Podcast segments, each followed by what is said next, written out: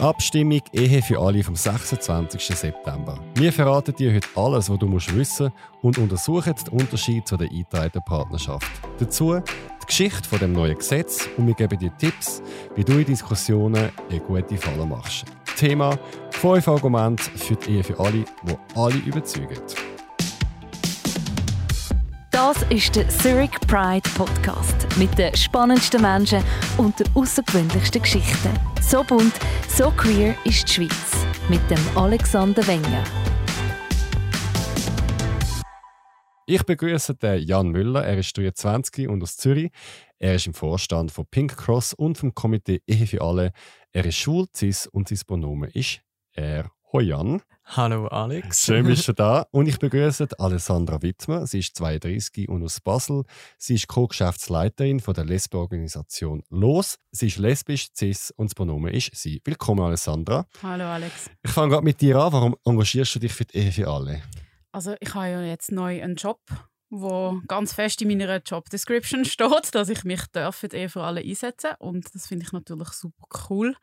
Ich habe das ja bis jetzt erst als Aktivistin von außen verfolgt und jetzt bin ich mit drin und noch voller Energie.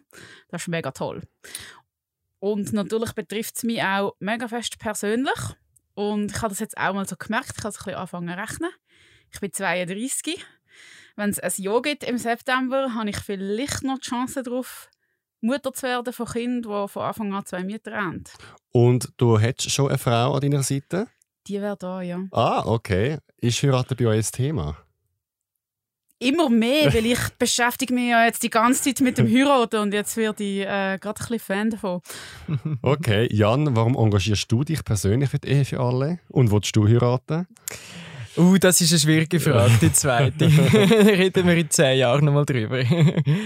Hey, ich engagiere mich, weil es Zeit ist. Weil es einfach höchste Zeit ist. Und äh, äh, zu der Geschichte kommen wir nachher, aber ein Fun Fact: ähm, Gestartet hat die Ehe für alle 1998, in dem Jahr, wo ich geboren bin. Also seit ich geboren werde, kämpft die Community für die Ehe für alle.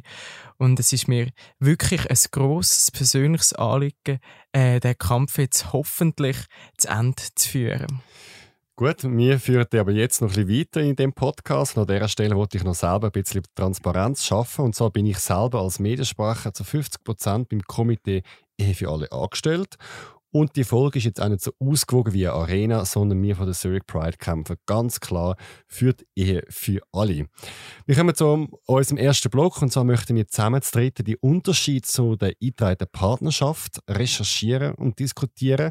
Und zwar kann man seit 2007 in der Schweiz, wenn man ein gleichgeschlechtliches Paar ist, eine eingetragene Partnerschaft beim vom Staat eingehen. Ist eine Art rechtliche Bindung. Doch aus unserer Sicht ist das nur eine halbe Ehe und wir gehen jetzt den Unterschied durch. Der erste Unterschied ist der Name. Es heißt eingetragene Partnerschaft. Was, wie tönt das für euch zum Beispiel, wenn ihr das hört? Also mir gefällt eben zum Beispiel eigentlich das Wort Partnerschaft noch. Ich finde es eigentlich noch ein schönes Wort. Der Punkt ist halt auch, dass man das Wort, wo eben auch ein Zivilstand ist, ja immer überall muss angeben.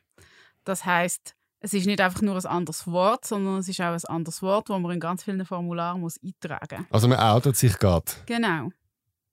Ja, man schafft durch den Namen und durch die klare Unterscheidung einfach auch eine Zweiklassengesellschaft, wo ich finde, da wird vom Gesetz her äh, allein durch den Namen, durch die Namensgebung von dieser Partnerschaft oder eben äh, Ehe wird, ähm, wird die Liebe und die Lebensform schlussendlich unterschieden. Genau, der Name ist also ein Unterschied, das heißt rein auch äh, grammatikalisch oder sprachlich sieht man, dass der Staat verschiedene, also die Menschen verschieden behandelt. Ähm, was auch spannend ist, was viele nicht wissen, dass wir keine Trauzeuge in dem Sinn haben, sondern einfach nur, beim Standesamt schnell vorbeischauen, salopp gesagt. Wie findet ihr das? Ich finde das auch völlig absurd. Ähm, weil auch das ist ja irgendwo durch wieder eine Wertung, die stattfindet. Und es ist ja nicht nur die fehlenden Trauzeuge innen, sondern es ist ja auch so, dass man sich zum Beispiel nicht das Ja-Wort gibt, sondern man schließt ziemlich trocken, ähm, ziemlich, äh, ja, schlussendlich einfach die Partnerschaft.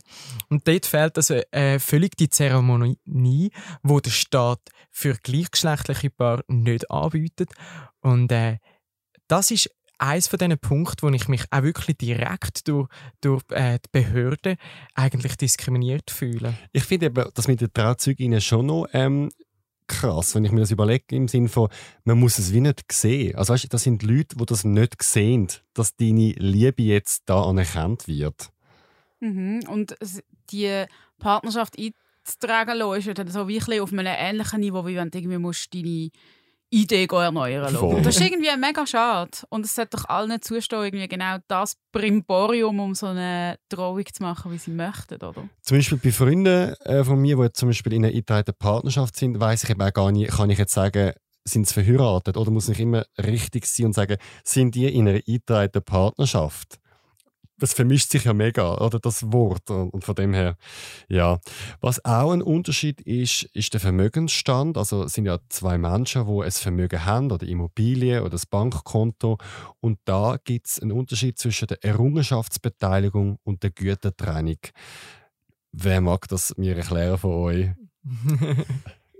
Wer ist Banker? Jan, du. du ich, bin, ich bin zwar nicht Banker, aber ähm, ich habe mich natürlich jetzt sehr viel und sehr tief müssen mit diesen Gesetzestext auseinandersetzen.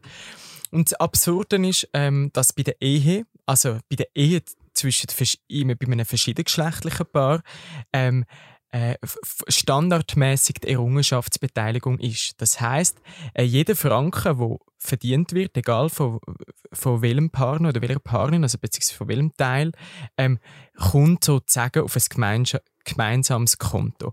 Und bei der eingetreten Partnerschaft ist es die gute Trennung. Das heißt, jeder Franken, der verdient wird, kommt bei der Person aufs Konto, wo der Franken auch verdient hat. Also man schafft beim einen Ort zwei separate Konten, nämlich bei der eingetragenen Partnerschaft und bei der Ehe eins gemeinsames. Und ich finde, das ist eben auch wieder irgendwo durch eine Symbolik. Es ähm, suggeriert, und das ist, glaube ich, dazu mal auch in der parlamentarischen Debatte so genannt worden, es suggeriert, dass die Treue nicht gleich gewährleistet ist in einer eingetragenen Partnerschaft, dass die Verbindung weniger langfristig ist. Und ich finde das ein unschönes Zeichen und ich finde, dort braucht es Gleichheit.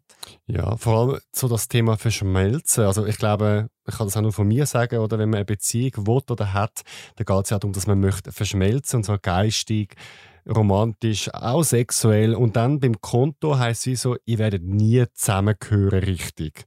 Oder wie kommt das bei dir an, Alessandra, wenn du das hörst? Ja, also es gibt ja die Möglichkeit, egal ob es eine Ehe ist oder eine eingetragene Partnerschaft, das abzuändern also für mich geht es da wirklich auch so um das Symbol, das man irgendwie setzt, oder? Dass es einfach einen Default gibt und der ist, ah, ihr seid eine eingetragene Partnerschaft, bei euch ist Gütertrennung der Fall und ah, ihr seid da die wunderbare Lebensgemeinschaft Ehe und da gibt es Errungenschaftsbeteiligung. Also da geht es ja wirklich einfach darum, was wird als der Standard gesetzt. Auch wenn man theoretisch könnte beide sie beide Richtigen abändern. Wobei, wenn ich jetzt Heteros höre bei so Scheidungskrieg, wäre ich vielleicht auch froh um eine Gütertraining von Anfang an. Dann hätte man weniger Drama vom Gericht. Ähm, es geht ja einfach hauptsächlich darum, dass man beide gleich gut oder gleich schlecht behandelt, aber nicht jemand mhm. besser als der andere. Ein Unterschied ist auch bei der Einbürgerung. Und zwar, wenn man ähm, einen ausländischen Partner oder Partnerin hat, kann man in der Ehe die Person erleichtert einbürgern lassen und bei, der, bei einem gleichgeschlechtlichen Paar nur ordentlich. Jetzt sind das zwei schwere Begriffe. Erleichtert, ordentlich. Ich nehme an, Jan, du hast auch dich damit befasst. ja, das habe ich. Äh, äh, die erleichterte Einbürgerung, also der wesentliche Unterschied ist vor das Tempo, also wie schnell geht es, bis man dann so einen Einbürgerungsantrag darf stellen Und das ist meines Wissens nach bei der erleichterten Einbürgerung eigentlich wirklich unmittelbar nach ähm, äh, Eheschliessung. Und bei der eingeteilten Partnerschaft ist das mit gewissen Fristen verbunden. Und das ist halt einfach etwas, was schlussendlich im, äh, direkt im Alltag der Menschen, die eine Partnerschaft abschließen, extreme Einschränkungen kann bedeuten. Und was ich auch noch selber ähm, gelesen habe, ist, dass wenn du dich willst, erleichtert einbürgern lassen kannst du direkt beim SEM, also beim Bundesamt für Migration, den Antrag stellen. Und bei der ordentlichen Einbürgerung musst du die, die ganze Ochsentour über Gemeinde, Kanton, Bund, Gemeinde, 100 Mal hin und her. Also man wird eigentlich einmal durch die ganze Schweiz geschickt für den Schweizer Pass. Ähm, jetzt kommen wir zu zwei grossen Themen und die würde ich gerne mit der Alessander anschauen, und zwar das Thema Adoption und Samenspende. Das ist, würde ich sagen, der grösste Unterschied für Ehe für alle und Partnerschaftsgesetz. Kannst du uns erklären, Stand jetzt, wie funktioniert Adoption, wie funktioniert Samenspende und was sich, würde sich dann ändern bei der Ehe für alle. Mhm. Also der Jan ist sicher auch wieder der Experte, der mich dann nachher ergänzen ähm, Bei der Adoption ist es so, dass die gemeinschaftliche Adoption in einer eingetragenen Partnerschaft nicht möglich ist. Also aktiv verboten? Aktiv verboten, genau. Was möglich ist, ist die sogenannte Stiefkindadoption. Das heißt, es ist möglich, die Kinder von der Partnerin oder vom Partner zu adoptieren. Das ist so in, in aller Kürze die Adoption. Dort muss man auch sagen, in der Schweiz selber werden zum Beispiel gar nicht so viele Kinder zur Adoption freigegeben. Also Adoption ist jetzt sowohl für Heteropaar als auch für Homopaar nicht ein riesiges Thema in der Schweiz selber. Ähm, und dann gibt es den ganzen Zugang zu der Fortpflanzungsmedizin. Und der ist jetzt noch ein bisschen komplexer. Ähm, dort muss man vielleicht zuerst erklären, dass es in der Schweiz drei Formen von Samenspende gibt. Das ist die Samenspende im Ausland, die private Samenspende und Samenspende durch eine Schweizer Samenbank. Und jetzt bei der Ehe vor alle geht es darum, dass lesbische Paar den Zugang zur Samenspende in einer Schweizer Samenbank zur Verfügung gestellt wird. Was sie mit dem eben gleichstellt wie die Heteropaar. Und das ist eigentlich die einzige fortpflanzungsmedizinische Methode, wo jetzt Teil ist von der Vorlage. Und die anderen zwei sind nach wie vor ein im luftleeren Raum. Weil theoretisch mal angenommen, du und der Jan würden jetzt ein Kind zeugen. ich lache da schon an. Wir können das probieren. Wir können das probieren. Stand jetzt, egal wie das Gesetz ist in der Schweiz, Sie können einfach in Flüger auf Spanien, Dänemark, in ein anderes Land das Kind zeugen. Oder ich mache das privat, also ist in meinem Umfeld passiert. Eine Person, die ich kenne, ein Mann, hat seinen Samen in ein Becherchen gegeben und die Frau hat sich das eingeführt das gleiche wie bei einem One-Night-Stand, also dort, wo Eizellen und Samen zusammen können, dort können Kinder entstehen. Und jetzt der große Unterschied ähm, ist ähm, die Samenbank. Jetzt, was mich noch interessieren würde, ist, das kommt ja auch nicht jedes Paar über. Also eine Samenspende gibt es ja auch noch für verheiratete Paare, die unfruchtbar ist, äh, sind, unfruchtbar sind. Und das ist ja auch eine lange Diskussion gewesen. Jan, soviel ich weiß, was ist überhaupt Unfruchtbarkeit in der Schweiz? Ja, das ist sehr äh, kontrovers diskutiert worden. Und dort haben sich dann auch auf einer Verfassungsebene ähm, bewegt. Aber ähm, schlussendlich ist dort wie ähm, ja, auch die Verfassung, wo ganz viele verschiedene Sachen aussagt. Und ähm, das, was dann schlussendlich stärker gewichtet wird und was auch über alles gilt, ist, dass es gilt, ähm, äh, Gleichstellung zu gewährleisten. Und es ist extrem, also äh, bei heterosexuellen Paaren beispielsweise, also verheirateten Paaren, wird nicht kontrolliert, wie kommt die Unfruchtbarkeit zustande. Gleichzeitig würde aber ja bei ähm, bei, bei einem Frauenpaar allein von äußerlichen Merkmalen, nämlich dass sie äh, als Frauen äh, gelten, ähm, würde ihnen eine Samenspende verwehrt werden. Und dort ist es so ein bisschen das Absurde, dass am einen Ort keine Kontrolle stattfindet und am anderen Ort schon.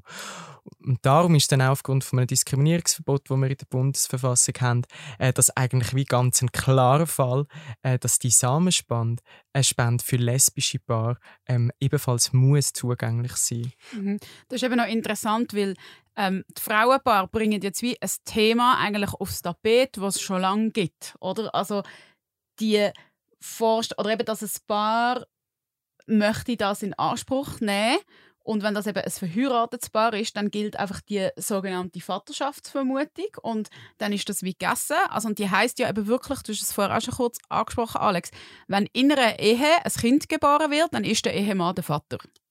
Und das ist halt einfach eine Situation, wo man nicht eins zu eins auf Frauenpaar übertragen kann. Und darum haben wir jetzt auch die ganze Diskussion eigentlich auf dem Tapet. Ja, es ist noch spannend, was mich eben immer so irritiert bei dieser Diskussion um die Samenspende ist, es heisst ja oft, dass Schwule und lesbische Kinder bekommen, ist nicht natürlich. Und ich überlege mir immer, also erstens leben wir alle eh nicht mehr in einer natürlichen Welt, wir haben Medikamente, wir haben Impfungen, also wir leben ja so lange und so gesund, weil wir auch viele solche Sachen haben. Das ist das eine. Aber das andere ist, wenn ja das von Gott nicht gewollt ist, dass man Mann oder Mann Frau Kind nicht will, dann kann man ja auch sagen, dass von Gott nicht gewollt ist, dass Mann Frau kein Kind zusammen bekommen, weil es gibt ja Unfruchtbarkeit bei dem Paar. Und da verstehe ich wie nicht, dort gilt dann das Natürlichkeitsargument nicht, oder? Die dürfen dann zu der Samenbank gehen. Und das ist so, das, was mich immer so ein bisschen aufregt, ist, ich finde, man kann kritisch sein Samenspende. Also das kann ja kann man dagegen sein. Ähm, aber dann müssen sie für alle verboten sein. Und jetzt ist es so ein bisschen, es ist nur für die einen verboten. Ja, es ist sehr isolierte Betrachtung schlussendlich, wenn man sagt, Zusammenspende ist nicht natürlich. Da gebe ich dir recht, weil eben auf der Welt schon so viel möglich ist und so viel seit Jahrzehnten gemacht wird. Und da bei einem medizinischen äh, äh, Mittel sozusagen sagen, das ist unnatürlich. Und der ganze Rest, jedes Panadol, das täglich dreimal geschluckt wird, also das ist ja dann ein bisschen absurd. Ja, jedes Insulin, also wie viele Leute haben Diabetes ja. und müssen Insulin nehmen oder ähm, alle Medikamente, also wer von uns hat schon unnatürliche Sachen im Leben gemacht und wer entscheidet, ob das jetzt okay oder nicht okay ist. Mhm. Aber gleichzeitig musst du dann auch sagen, oder, ein Panadol nehmen und äh, Samenspende in Anspruch nehmen als Frauenpaar ist natürlich schon überhaupt nicht das Gleiche.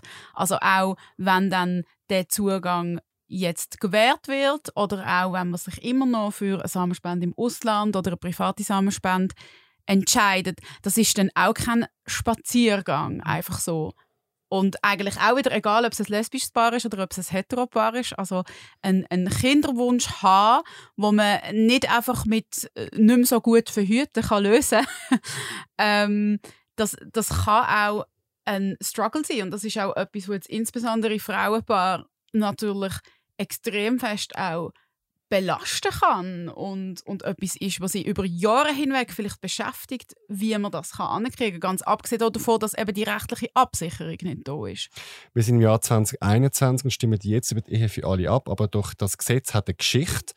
Und Jan, du hast dich damit befasst, wie das Gesetz entstanden ist und dass das schon über 20 Jahre alt ist, der Kampf. Was ist vor 20 Jahren genau passiert und wie ist es zu dieser Abstimmung überhaupt gekommen? Ja, genau. Es war am 18. Äh, Dezember 1998, gewesen, wo Ruth Genner, die grüne Nationalrätin damals, der erste Vorstoß zur Ehe für alle eingereicht hat im Parlament. Und der Vorstoß ist kaum beachtet worden. Er, er ist dann auch gar nicht zur Abstimmung gekommen. Und allgemein die öffentliche Aufmerksamkeit hat viel mehr der eingetragenen Partnerschaft gegolten dazumal wie der Ehe für alle. Und so ist dann auch kurz nach der Jahrtausendwende im Kanton Zürich als erster Kanton in der Schweiz ähm, die eingetragene Partnerschaft vor das Volk gekommen, deutlich angenommen worden und so dann eigentlich so ein bisschen als Vorreiterrolle dann auch mal erprobt worden. Und ich glaube, das ist sehr ein wichtiger Schritt gewesen, so schweizweit zum wie gesehen, hey, das funktioniert, die Bevölkerung unterstützt das. Ähm, und er äh, hat dann sehr viel Mut gemacht, zum äh, schweizweit das einführen, die eingetragene Partnerschaft. Das ist dann 2007 passiert, ebenfalls mit der Volksabstimmung, wo auch deutlich ähm, angenommen worden ist. Und dann 2013 ähm, also auch schon ein Zeitchen her, hat äh, die Katrin Bertschin, äh, Bertschi, äh, die GLP-Nationalrätin, äh, äh, ebenfalls einen Vorstoß lanciert im Parlament und dann nochmal die Ehe für alle gefordert. Und der Vorstoß ist dann zuerst mal jahrelang einfach tot gelegen. Die Frist hat x-mal verlängert werden, dass das Geschäft nicht einfach äh, abgehäkelt worden ist, ohne darüber zu diskutieren. Und dann, ich meinte, etwa im 19. Ähm, ist endlich etwas ins Rollen gekommen, äh, und zwar mit der Vernehmlassung. Und eine Vernehmlassung finde ich, das ist jetzt in dem Fall sehr etwas Spannendes, weil in einer Vernehmlassung tut eigentlich ähm, die Bundeskanzlei der Bevölkerung einen Gesetzestext vorschlagen und fragt mal so ein bisschen, hey, was ist eigentlich eure Meinung? Und das Eindrückliche war, dass, glaube ich, irgendwie 120 zu 20 Organisationen Ja gesagt haben. Also 120 Organisationen und ähm, Zivilorganisationen ähm, haben Ja gesagt und nur 20 Organisationen haben Nein gesagt zu der Ehe für alle. Und ich glaube, das hat das Parlament dort im 19. dann doch auch wachgerüttelt und zeigt, hey, ich glaube, die Bevölkerung ist soweit. Und so hat dann auch die ähm, Debatte langsam aber sicher Fahrt aufgenommen. Ähm, sie ist erst im 20. ist sie dann tatsächlich äh, debattiert worden. Es hat Verzögerungen äh, wegen, wegen der Corona-Pandemie, wo ja dort eine Session hat müssen abgebrochen werden. Ähm, und dann im 20. hat das der Nationalrat behandelt. Und für den Nationalrat war es nie eine Frage gewesen. Die Ehe für alle ist, äh, also ist äh, unbestritten gewesen, relativ. Für den Ständerat war es eine größere Diskussion gewesen, insbesondere wegen der Frage, ob es eine Verfassungsänderung braucht oder nicht. Ähm, wir haben vorhin schon kurz darüber geredet. Und ich glaube, dort, dort sind Nerven blank gelegen. Ob es die Ehe für alle nochmal auf Feld 1 muss anfangen, weil es eine Verfassungsänderung braucht oder, so wie es dann schlussendlich der Fall war, der Ständerat die Gesetzesänderung unterstützt. Ja, und so ist es zu der Schlussabstimmung gekommen, im Parlament mal. Das war am 18. Dezember 2020, gewesen, also genau auf den Tag, genau 22 Jahre nach dem ersten Vorstoß von der Ruth Genner. Aber das war ja Zufall, gewesen, oder? Das ist äh, ein schöner Zufall, ein Schicksal, wer weiß. Jawohl. Und äh, jetzt ähm, äh, weil erzkonservative GegnerInnen das Referendum ergriffen haben, äh, äh, am Volk zur Volksabstimmung ähm, vorgelegt, den September. Genau, du hast etwas Wichtiges gesagt, oder? Wenn ähm, eigentlich ist es durch im Parlament und es hat aber Kräfte gegeben, die es geschafft haben, über 60.000 Unterschriften gegen das Gesetz zu sammeln. Das nennen wir Referendum und jetzt wird das darum uns vorgelegt. Was, geht was gehen die für Gefühle ähm, durch den Körper durch Alessandra, wenn du weißt, es hat über 60.000 Leute in der Schweiz gegeben, die unterschrieben haben, wir sind dagegen? Ich finde das eben schon noch eine beeindruckende Zahl, weil man muss sich das ja wirklich so vorstellen, es sind über 60.000 Menschen angesessen und haben wie ihre Unterschrift auf das Papier gesetzt. Dass unsere Art von Leben und Lieben nicht okay ist. Ähm, ich habe natürlich auch sehr fest gehofft, dass es nicht stand kommt. ich habe mir meinen Arbeitsanfang wieder los zum Beispiel auch ein bisschen anders vorgestellt. Ähm, ja, das, das ist so und gleichzeitig ist das ein demokratisches Instrument und es ist auch auf eine Art noch gut und noch wichtig, dass man wie kann sagen die Ehe für alle hat jetzt wirklich jeden Prozess durchgemacht, wo man durchmachen kann. Und wenn man jetzt noch gewinnt mit einer höheren Stimmbeteiligung und ganz vielen Ja-Stimmen, dann ist es einfach wirklich ein Erfolg auf der ganzen Linie. Das stimmt. Es kann ja auch vielleicht auch noch positiv rauskommen, dass dann nachher, wie, nachher dann jedem klar ist in der Schweiz, die Mehrheit von der Schweiz ist für die gleichen Rechte. Aber es ist natürlich noch eine Zeit der Partie und es zögert es einfach nochmal raus um mehrere Monate. Ähm, was ja auch spannend ist, die GegnerInnen kämpfen immer für die Ehe, oder dass das so etwas Heiliges sei und dass man das nicht anlangen in der Schweiz. Aber die Ehe ist ja spannenderweise schon immer im Wandel gewesen, was ich eben so interessant finde. Ich habe mal nachgeschaut beim Parlament, es sind schon über hunderte von Vorstößen gewesen. Mal ist es um die AHV gegangen, mal ist es um äh, die Witwerrente gegangen, mal ist es um das gegangen etc. Aber die Ehe als ich ist ja gar nicht etwas statisch. Es ist ja eigentlich etwas, was sich gewandelt hat. Äh, du, Alessandra, hast vorhin im Vorgespräch gesagt, oder Patriarchat. Also die Ehe hat ja ganz verschiedene Etappen äh, durchgemacht. Wie, was sagst du dazu? Genau, also über das Patriarchat in der Ehe könnte man ganz lang reden und das wäre vielleicht ein eigener Podcast. Aber was ja zum Beispiel auch ganz wichtig ist, ist, dass die Ehe historisch vor allem eigentlich eine materielle Verbindung ist und nicht eine emotionale. Also so die Art und Weise, wie wir heute über Liebe und Romantik nachdenken, das ist ein Phänomen von der Moderne, sage ich jetzt in meiner Historikerinnenstimme. Ähm, und dass man eigentlich sich zusammenfindet als Paar aus Liebe und weil man das Leben möchte zusammen teilen, das ist etwas relativ Neues und eben halt in der Zeit, wo es auch darum gegangen ist, dass, dass es vor allem ums Geld geht und, und zum Beispiel zusammen einen Bauernhof schmeißen oder so, ähm, ist natürlich die Ehe völlig etwas anderes als heute. Ich finde es aber mit dem Patriarchat schon noch spannend, weil früher hat zum Beispiel, wenn eine Frau einen Vertrag unterschrieben hat, hat es dann mal einfach wieder können, äh, rückgängig machen oder sie ist gar nicht berechtigt, sie ihr eigenes Geld zu führen. Und ich nehme an, dass nicht mal unsere GegnerInnen heute würden sagen, wir wollen diese Ehe auch wieder zurück. Genau, absolut. Also eben die, der materielle Teil, den die Ehe früher ausgemacht hat, das ist natürlich auch der, wo das Patriarchat drin steckt. Genau. Was denkst du eigentlich über Ehe, Jan? Ja, ich bin extrem froh, dass äh, die Ehe den Wandel durchgemacht hat. Und ich finde, ich glaube, es ist äh, extrem wichtig für die ganze Gesellschaft, weil von dem Patriarchat ist extrem viel ausgegangen. Und dass ich heute als schwuler Mann so darf sein, wie ich bin ähm, und mich nicht irgendwelchen gesellschaftlichen ähm, Stereotypen muss unterordnen. Ich glaube, das ist schon auch zu einem grossen Teil äh, dem geschuldet, dass es das Patriarchat nicht mehr gibt, dass ich nicht muss ein Familienchef werden und das ist das gewesen, sondern dass ich einfach darf leben und auf die Suche nach einem Partner, wo ich das Leben verbringen und äh, ich glaube, das ist schon extrem wichtig für die ganze Gesellschaft, äh, dass, es, dass die, der Wandel stattgefunden hat. Klar. Aber äh, darf ich noch schnell? Also als Feministin würde ich euch jetzt schon auch ein bisschen widersprechen in dem, dass man natürlich sagt, heute ist ja die Ehe eine absolut gleichgestellte Sache. Ähm, und das fängt bei Stereotypen an und hört auch bei um, Themen, wo es eben auch um Geld geht, auf.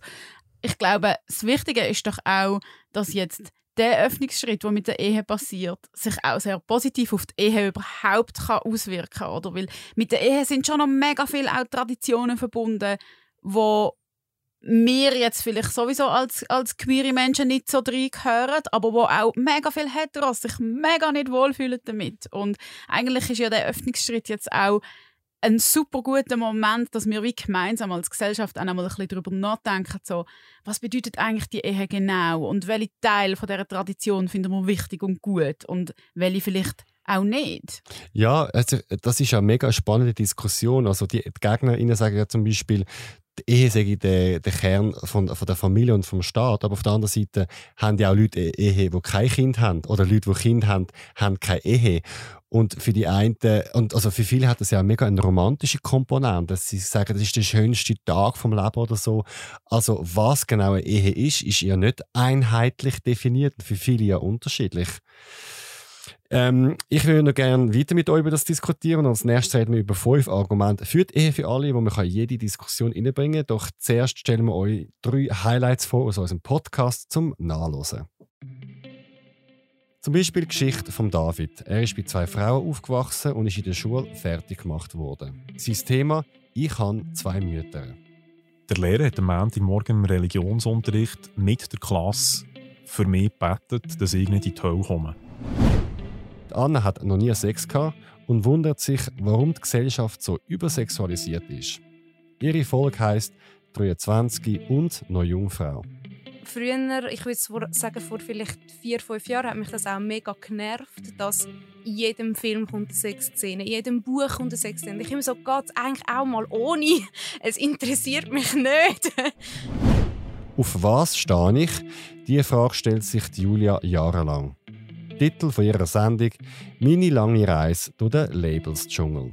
Für viele von uns habe ich das Gefühl, ist es wie so ein, ein Labyrinth, bis wir endlich verstehen, dass es so ist. Willst du Gast werden und deine Geschichte erzählen, bewirb dich via Formular auf zurichpridefestival.ch unter Podcast oder mail mir auf podcast.zhpf.ch. Dort kannst du auch Lob, Kritik oder Themenvorschläge schicken. Folge uns auf Social Media, wir heißen Zurich Pride auf Instagram und Facebook und abonniere uns jetzt auf Spotify und Apple Podcasts. Die Folge wird produziert von Kevin Burke. Zurück zu der Alessandra und zum Jan und zum Thema Ehe für alle. Wir kommen jetzt zu unseren fünf Argumenten für die Ehe für alle. Ich lese sie schnell vor und dann diskutieren wir den Punkt in der Runde. Argument 1. 500.000 Menschen können dank der Ehe für alle heiraten. In der Schweiz leben laut Bundesamt für Statistik 8,6 Millionen Menschen. 6% davon definieren sich als lesbisch, schwul oder bisexuell. Das hat eine Untersuchung von der Unisonte Lausanne gegeben. Das heißt, wenn man das ausrechnet, 6% von 8,6 Millionen, sind das 500.000 Menschen, die das neue Gesetz betrifft. Was geht euch da durch den Kopf, wenn ihr diese Zahl hört? Also die wundert mich überhaupt nicht. In meinem Umfeld sind etwa 95 Prozent von allen Menschen queer. ähm, aber das ist, glaube ich, äh, statistisch nicht so repräsentativ. Ähm, nein, aber also die Zahlen sind ja bekannt und es gibt uns und wir sind da. Und wenn man sich überlegt, die 500'000 haben ja meistens noch zwei Eltern, die dann würden an die Hochzeit kommen. Also wären das schon mal 1,5 Millionen, die betroffen sind. Ja, und wenn man dann auch einfach die erwachsenen Menschen anschaut, also die, die dann effektiv heiraten können, dann ist überhaupt keine Minderheit mehr, sondern es ist ein wesentlicher Teil der Bevölkerung. Und ähm, darum finde ich, äh, äh es ist eigentlich äh, längst überfällig, dass man über eine Ehe für alle diskutiert. Und ich finde, eigentlich darf man gar nicht äh, das hinterfragen. Und es ist auch noch krass, oder, dass jetzt ähm, eine heterosexuelle Mehrheit entscheiden darf, ob wir heiraten oder nicht. Obwohl wir zum Beispiel auch Steuern zahlen. Ganz normal wie alle anderen auch. Das stimmt natürlich und gleichzeitig tun wir ja noch oft auch mal über etwas abstimmen, was uns vielleicht nicht direkt das betrifft. Auch. Und äh, tun ja aber dann auch uns hineinversetzen in die Situation oder in die Sachlage von anderen Menschen und entscheiden nach unseren Meinungen, was das Beste ist. Und da habe ich aber auch sehr großes Vertrauen, dass das jetzt auch wird passieren. Ich hoffe wir, auch schwer. Ja, also wir können auf viele Allies zählen. Ja, wobei eine Klammer wollte ich da noch machen. Ich meine, die Hetero-Beziehung betrifft es ja dann nicht, oder? Weil zum Beispiel Trinkwasserinitiative oder so. Das betrifft also irgendwie alle mit den Lebensmitteln, mit den Bauern. Aber ich denke mir, wie mein Nachbar Müller, der vielleicht hetero ist, wenn ich jetzt einen Mann heirate, auf sein Leben hat es ja keinen Einfluss. Aber ja, es ist unsere Demokratie und so läuft es. Ja, wer weiß, ob es einen Einfluss hat. Mal angenommen, äh, Frau und Herr Müller haben früher oder später einen Sohn oder eine Tochter, wo lesbisch oder schwul ist, ähm, dann betrifft es eben die schlussendlich gleich. Und ich glaube, äh, ein bisschen Weitsicht zeigt eben auch, dass es eben dann durchaus einmal selber in der Familie kann ähm, äh, relevant werden, die Frage. Und darum, glaube ich, betrifft es eben gerade nochmal mehr wie die eineinhalb Millionen das Menschen, stimmt. die du ausgerechnet das hast. Das stimmt. Dann kommen wir zu unserem Argument 2. Die eingetragene Partnerschaft ist nur eine halbe Ehe. Männer und Fraupaar können zwar seit 2007 ihre Partnerschaft eintragen lassen, doch sie sind schlechter gestellt als Ehepaar. Es gibt Unterschiede im Vermögensrecht, in der Treuepflicht, in der Adoption, in der Samenspende und in der Einbürgerung. Den Punkt haben wir schon diskutiert. Ähm, wir fordern ja nicht mehr Recht, wie immer vorgeworfen wird, sondern gleiche Recht. Das Argument 3 ist zwei ältere Teile anstatt nur eins. Schon heute wachsen in der Schweiz bis zu 30.000 Kinder bei gleichgeschlechtlichen Paaren auf, unabhängig vom Gesetz. Und in Zukunft können Kinder, die mit einer Schweizer Samenbank gezeugt werden, mit der Ehe für alle bekommen mit der Ehe für alle zwei ältere Teile. Also eine Verbesserung für die Quale ist der Dachverband von der Regenbogenfamilie und genau gesagt schätzen sie zwischen 6.000 und 30.000 da noch Präzisierung. Also von dem her, das Kindeswohl ist nicht gefährdet, sondern das Kindeswohl wird gefördert, wäre jetzt da mein Schlusspunkt. Ja, das wäre auch genau der Punkt, den ich machen würde. Also, und das, das Kindeswohl, das wird ja jetzt immer umgereicht in all diesen Debatten. Und, und ich finde eigentlich auch, also wenn man sich für eine rechtliche Absicherung von Kindern und für ihr Wohl einsetzen dann muss man ja stimmen. Aber es ist lustig, oder, dass man das Thema Kindeswohl auf beiden Seiten jetzt bringt. Und dann ist die Frage, was ist die Definition von Kindeswohl? Ja, das ist eine sehr spannende Frage. Und ich glaube, ein Teil hat Alessandro genau gesagt, nämlich die rechtliche Absicherung. Aber es geht ja die rechtliche Absicherung hat ja auch dahingehend Konsequenzen, dass zum Beispiel ein Kind heute von zwei ähm, gleichgeschlechtlichen Eltern unglaublich lange Prozess muss durchmachen. Das Kind wird vielleicht schon mit drei Jahren von der KESB befragt, ob sie ähm, die Abstammung kennt, ob, sie, ob das Kind weiß, woher das es eigentlich kommt und überhaupt. Und das ist absurd, ein dreijähriges Kind schon so einem Verfahren aussetzen. Also hat man neben der rechtlichen Absicherung eben auch wirklich fürs Kind Wohl gesorgt mit der Ehe für alle. Was ich zum Beispiel auch noch ein gutes Argument finde, ist, dass wenn ein gleichgeschlechtliches Paar mehrere Kinder hat, wo dann ja nicht gleich alt sind, dann kann es ja zum Beispiel sein, dass je nachdem, wie weit das die Stiefkindsadoptionen schon vorgeschritten sind, ein Kind in einer völlig anderen Rechtslage ist als andere. Also dass eigentlich Geschwister, die zusammen bei Eltern aufwachsen, die sie möchten gleich behandeln, rechtlich nicht gleich behandelt werden. Und das ist ja auch absurd. Voll. Wir kommen zum Argument 4. Der Staat soll alle Menschen gleich behandeln. Letztes Jahr haben in der Schweiz 35.000 heterosexuelle Paare geheiratet. Schwule, Lesben und Bisexuelle können in Zukunft auch heiraten. Und das ist ein Argument, das von der Bundesrätin Karin Keller-Sutter kommt, dass der Staat sich nicht soll einmischen in die private Angelegenheit. Was denken Sie zum Thema Staat? Ja, also was Karin Keller-Sutter da natürlich anspricht, ist ein urliberales ähm, Anliegen, nämlich das selbstbestimmte Leben. Und ich glaube, das ist äh, auch ein essentieller Teil neben der Gleichberechtigung, das Selbstbestimmte. Und ich finde, Ehe für alle gewährleistet, sogar fördert das selbstbestimmte Leben. Und darum finde ich das extrem wichtig. Absolut. Und bei Selbstbestimmung geht es ja auch darum, das ist ein Recht, das man dann hat und man kann entscheiden, das in Anspruch zu nehmen oder man kann auch entscheiden, das nicht zu machen. Also jetzt auch gerade, wenn man sich vielleicht selber gar nicht vorstellen kann, zu heiraten.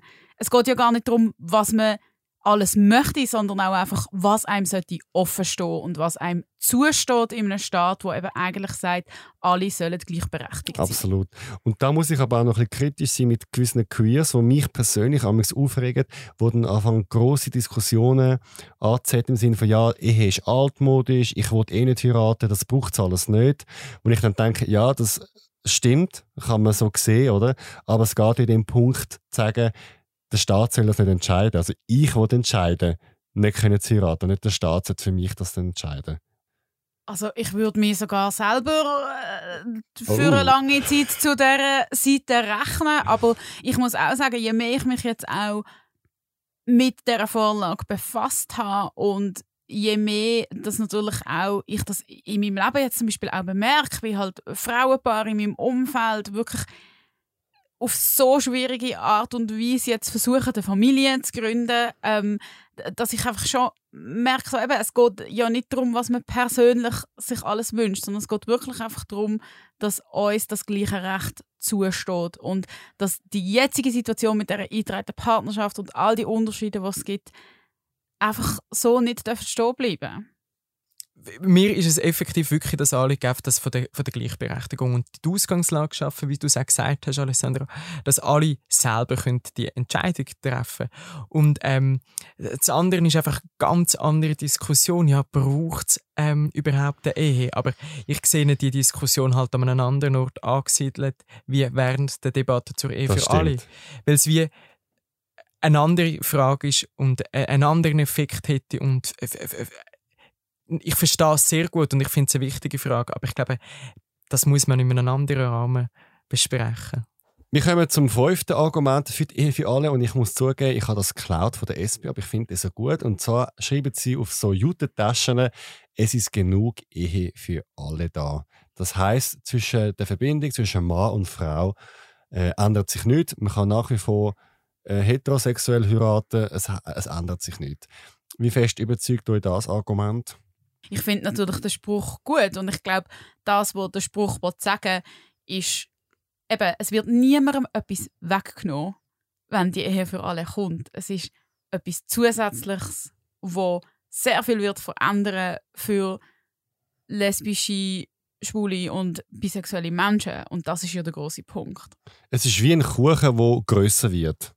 Absolut. Und jede Person ist schlussendlich äh, ja, frei, ob sie an das Kuchenbuffet geht und das sich ein Stück nimmt. Und ich glaube, ähm, eben das ist auch so etwas Zentrales, dass man da weder ähm, einem heterosexuellen Paar etwas wegnehmen wollen, noch irgendeiner Kultur oder einer Religionsgemeinschaft. Und mit der Ehe für alle verändert sich nur die zivilrechtliche Ehe. Aber zum Beispiel ähm, kann immer noch eine katholische Kirche sagen, nein, das machen wir nicht mit. Ich finde es nicht gut, aber sie haben die Möglichkeit. Wir nehmen also niemandem etwas weg, sondern wir geben mehr Leuten eine Möglichkeit zum Heiraten. Jetzt haben wir fünf Argumente für unsere Ehe für alle ähm, genau angeschaut und jetzt schauen wir mal schauen, was unsere Gegner ihnen so sagen, warum sie gegen die Ehe für alle sind. Ich äh, schmeiß das Argument in die Runde und ich könnte jetzt da wie in einer Arena dagegen äh, wettern. Dürfen wir so hässig werden wie Jacqueline Badran. ich könnte ausrasten etc. Nein. Äh, das ist grossartig, Emotionen. Ähm, also die erste oder eines von den vielen Argumenten, die Ehe ist etwas, wo zwischen Mann und Frau ist, weil Gott das will. Ja, das ist einfach falsch. Punkt. Oh.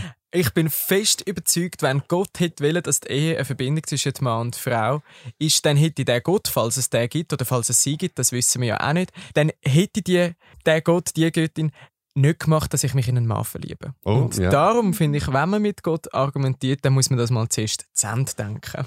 Und du willst es wissen, weil man darf es glaube sagen, du bist ein Pfarrerssohn, du kennst dich gut aus mit Gott. Hat es viele Diskussionen gegeben in der Kindheit zu dem Thema? Ja, nicht innerhalb von der Familie, ich glaube, da sind wir uns alle einer Meinung, aber natürlich in der Gemeinde und mit anderen Leuten, zum Beispiel im kirchlichen Unterricht. Ähm, dort, habe ich, dort haben wir viel die äh, Diskussion gehabt. Und was uns eigentlich vermittelt worden ist, ich bin es ist logisch, wenn ich ein Pfarrsohn bin, ich bin äh, reformiert aufgewachsen, ähm, aber dort ist äh, die sexuelle Orientierung ähm, ein Ausdruck von der göttlichen oder von der Vielfalt von der göttlichen Schöpfung. Ich weiß es gar nicht mehr wortwörtlich. Also es zeigt, wie Gott hat das genauso wollen, in beim wo er die Menschen geschaffen hat, dass es eben die Vielfalt gibt. Und ich habe das einen sehr schönen Teil gefunden, wenn man jetzt so den religiösen Aspekt ähm, betrachtet. Aber eigentlich streng genommen müssen wir den gar nicht betrachten, weil es geht um die zivilrechtliche Ehe. Genau, das verwechselt ja viel. Ähm, wir reden nicht über äh, die Ehe in der Kirche, sondern wir reden über die Ehe vor dem Staat. Und was die Kirche nachher noch macht oder eben nicht macht, ist etwas anderes. Ein weiteres Argument, das immer auftaucht, und ich sage es mal dir, Alessandra, du kannst dagegen wetter, ist, ähm, die Ehe ist wichtig zwischen Mann und Frau, weil das gibt Kind und Kind und Eltern sind der Kern von unserer Gesellschaft. Ja, also das muss man auch einfach sagen, ist auch gerade diskriminierend gegenüber Heteropaaren, weil das auch einfach nicht bei allen Heteropaaren so ist, dass einfach aus der vermeintlich natürlichen Verbindung da jetzt immer gerade ein Kind erwachst. Also das ist halt wie, das, das setzt etwas voraus, wo einfach auch für viele Heteropaare keine Realität ist. Und wo man auch muss sagen, die Ehe ist ja viel mehr als nur ein Kind haben und, und sich reproduzieren. Oder? Die Ehe ist für viele auch eine Lebensgemeinschaft, wo es um Sicherheit geht und um Zuneigung und um Anziehung. Ähm, darum würden sich jetzt zum Beispiel auch noch viele Leute mit 50 noch verheiraten, wenn Kinder gar kein Thema mehr sind. Und es gibt auch Leute, die Kinder haben, die nicht verheiratet sind. Und die sind ja dann auch, gehören ja auch zu der Gesellschaft dazu. Genau. Ähm, wir sind beim Thema Kind angelangt und da heißt es auch, wenn Schwule und Lesben Kind erziehen, dann sei das Kindeswohl gefährdet. Also dort kann man einfach sagen, das ist ein Argument, das gegen die Wissenschaft spricht. Es gibt die Studien für verschiedenste Länder, dass man weiß, dass Kinder in Regenbogenfamilien nicht schlechter aufwachsen als Kinder, die in ähm, andersgeschlechtlichen Beziehungen aufwachsen. Das ist in dem Sinne einfach wissenschaftlich nicht wirklich haltbar. Und dort muss ich auch sagen, habe ich immer das Gefühl, die queeren Eltern, die ich kenne, das sind so aufmerksame Eltern auch. Das sind genau die Eltern, die sich immer wieder die großen Fragen stellen, wie sie ihren Kindern ein möglichst schönes Leben ermöglichen und das auch thematisch einbeziehen. Also das finde ich auch ziemlich haltlos. Genau, weil die Wissenschaft, das Einzige, was die Wissenschaft erkannt hat, was wirklich ein Kind braucht, sind stabile und liebevolle Familienverhältnisse. Und da bin ich zu 100, wenn nicht zu 1000 Prozent überzeugt, dass gleichgeschlechtliche Paare genauso liebevoll und genauso fürsorglich und genauso stabile Familienverhältnisse können bieten wie das heterosexuelle Paar bietet. Ich möchte gerne da noch einen Punkt einbringen und zwar mir ist aufgefallen, wenn Leute in meinem Umfeld ein Kind bekommen, also Heterosexuelle, dann heisst es amigs so ein bisschen hinter vorgehaltener Hand oder so ein bisschen ruhig, haben das wollen oder ist es ein Unfall?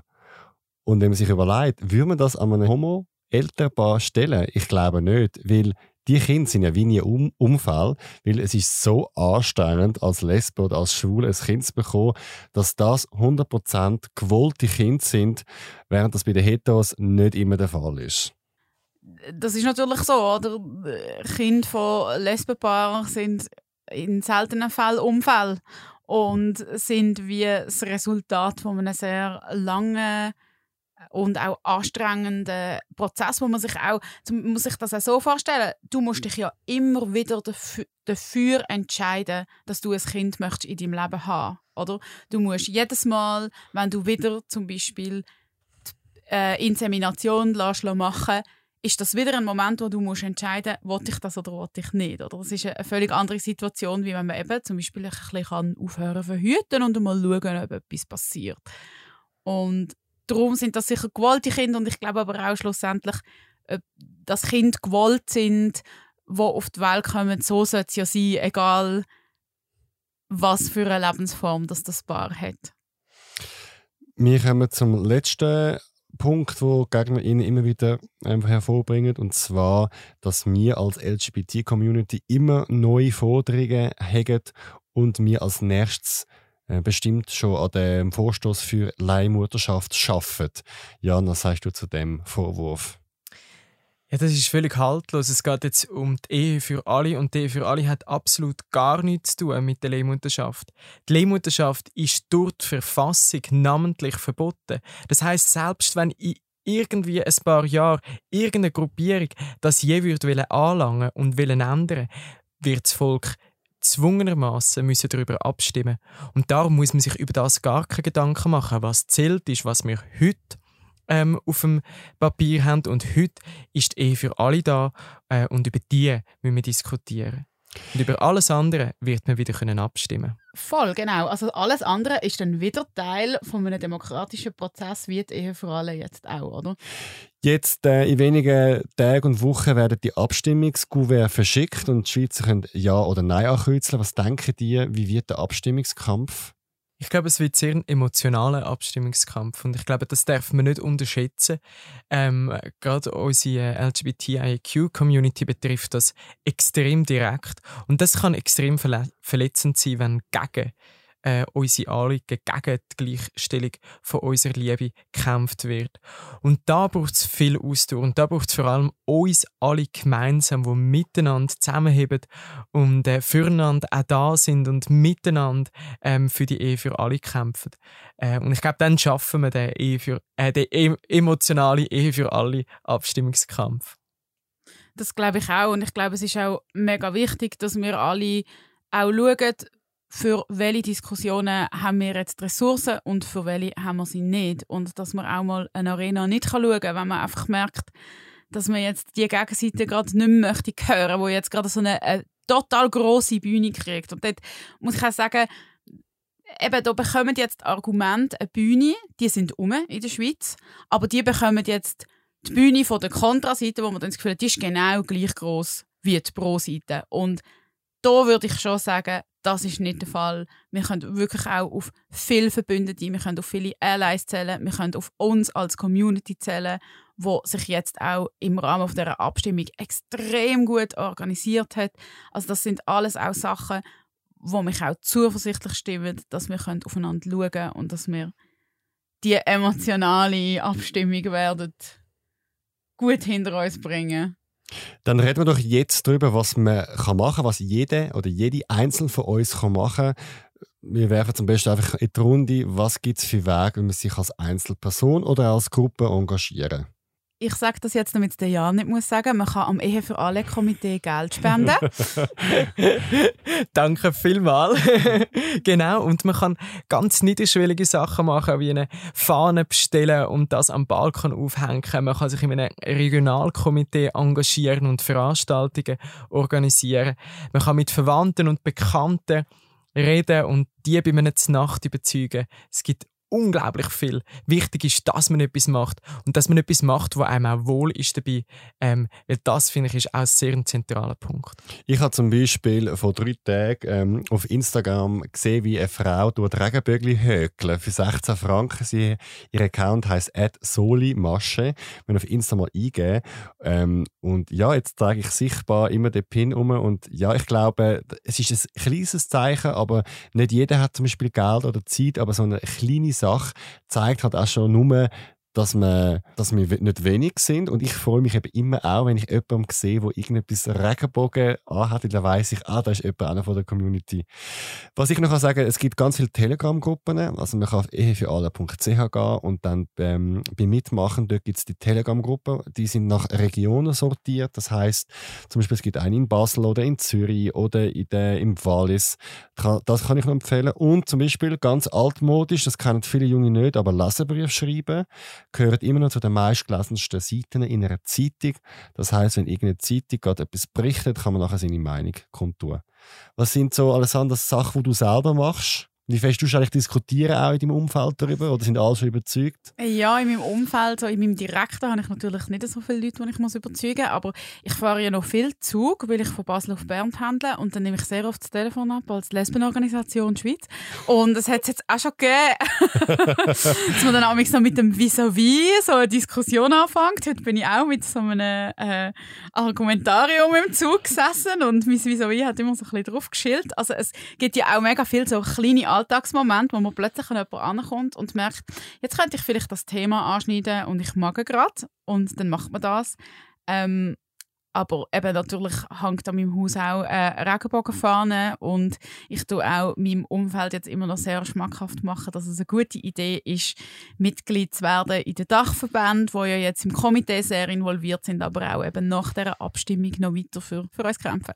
Ja, ich bin jemand, der extrem gerne diskutiert und das auch extrem wichtig finde. Und ich habe eine hohe Toleranzschwelle für Diskussionen, aber wenn es um die Ehe für alle geht, habe ich schon ganz klar die Erwartung, dass zumindest mein näheres Umfeld geschlossen dahinter steht. und äh, da führe ich auch gerne und viele Diskussionen.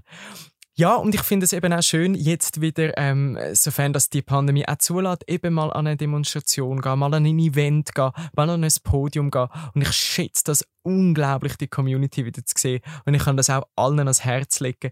Geht raus, nehmt teil an so Veranstaltungen. Es ist unglaublich schön und unglaublich wichtig. Es ist wirklich die perfekte Gelegenheit, um neue Leute kennenzulernen, vielleicht sogar ein bisschen zu haten. ähm, es, ist, also es ist wirklich jetzt gerade und, und eben zum einfach den Aktivismus machen, der so unglaublich wichtig ist und es ist wirklich auch so schön zu sehen, wie viele Menschen jetzt auch wirklich so nochmal aktivistischer geworden sind durch das Anliegen und nochmal ganz anders auch empowered werden von dem und das finde ich auch mega, mega toll. Also ich bin vor etwa zwei Wochen die Fahnen, die wir jetzt verschickt haben, einpacken und ich habe es auch schön gefunden, so nach Corona endlich wieder mal so Menschen zu sehen. Und ich hatte die also gefragt, von wo sind die und von welchem queeren Verein sind die? Und dann so, ah, äh, gar nicht. Oder ich bin zum ersten Mal irgendwie da aktiv. Und dann habe ich gedacht, okay, mega gut, das sind Leute, die zum ersten Mal aktiv. Und an dieser Stelle mache ich auch noch Werbung für die Demonstration von der Zurich Pride, die unter dem Motto Ehe für alle jetzt stattfindet. Am 4. September in Zürich. Mehr Informationen auf zurichpridefestival.ch. Alessandra, Jan, ich danke euch ganz vielmals, dass ihr da gewesen und für alle ein Jahr in die Urne am 26. September. Vielen Dank. Danke dir. Danke vielmals. Noch mehr queere Geschichten jetzt in der Mediathek vom Zurich Pride Podcast.